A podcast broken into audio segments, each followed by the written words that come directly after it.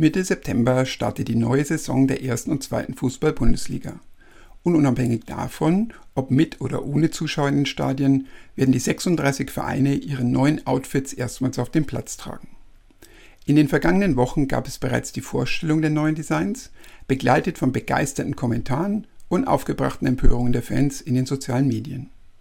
Die Frankfurter Allgemeine Zeitung brachte zu diesem Thema einen Artikel mit dem Titel Der Hype um das Hemd heraus indem sie über eine Studie vom deutschlandweit führenden Experten für Sportmerchandising, Herrn Dr. Peter Ruhlmann, und von mir, Professor Dr. Florian Riedmüller von der TH Nürnberg zum Thema Trikotdesigns berichtete. Ich möchte diesen Marketing-Snack gerne nutzen, um Ihnen ein paar Insights aus dieser Studie mitzugeben, damit Sie die Trikots der neuen Saison aus Marketing-Sicht beurteilen können. Die Wechsel bei der Trikotgestaltung sollen immer wieder zum erneuten Kauf durch die Fans anregen. Ein Fußballverein hat mittlerweile mindestens drei verschiedene Trikotvarianten in seinem Sortiment. Eins für Heimspiele, eins für Auswärtsspiele und ein Ausweichtrikot. Für Clubs, die auch auf internationaler Ebene spielen, gibt es in der Regel sogar noch eine weitere Variante.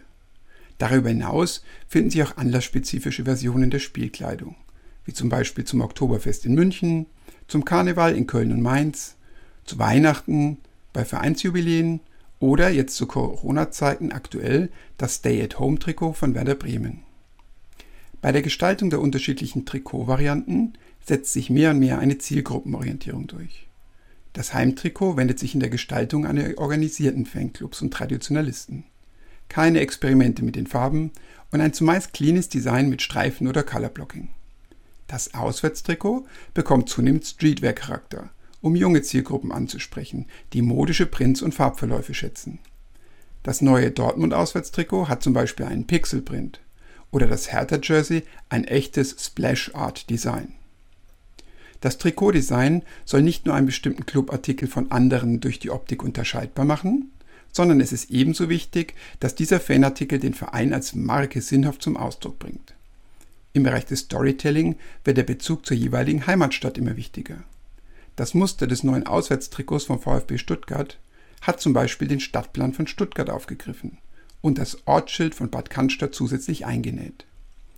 Die identitätsstiftenden Slogans der Vereine wie Mir san mir bei Bayern München oder Einmal Löwe, immer Löwe bei 1860 München sind zusätzlich bei den Trikots im Nacken eingestickt.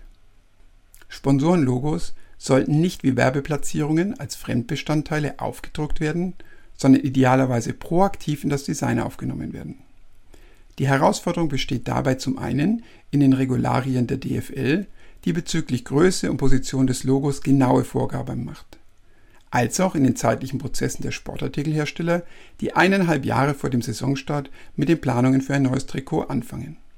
Trotzdem zeigen die neuen Designs, dass die Integration vor allem bei langjährigen Kooperationen hervorragend klappt zum Beispiel beim VfL Wolfsburg, bei dem das neue VW-Zeichen den Mittelpunkt kreuzender Linien auf der Brust bildet. Der Megatrend Nachhaltigkeit findet sich auch in den Trikots wieder, die zunehmend aus nachhaltigen Materialien bestehen. Adidas ist hierzu zum Beispiel eine Kooperation mit der Umweltschutzorganisation Parley for the Ocean eingegangen und hat zur Herstellung von Sondertrikots Garn verwendet, das aus recyceltem Plastik aus den Ozeanen besteht. Bei aller Begeisterung für neue Designs darf allerdings nicht vergessen werden, dass der wichtigste Treiber für die Abverkäufe nicht die Optik, sondern der sportliche Erfolg des jeweiligen Clubs ist. Da bewahrheitet sich einmal mehr der alte Fußballerspruch, auch die ökonomische Wahrheit liegt am Ende auf dem Platz.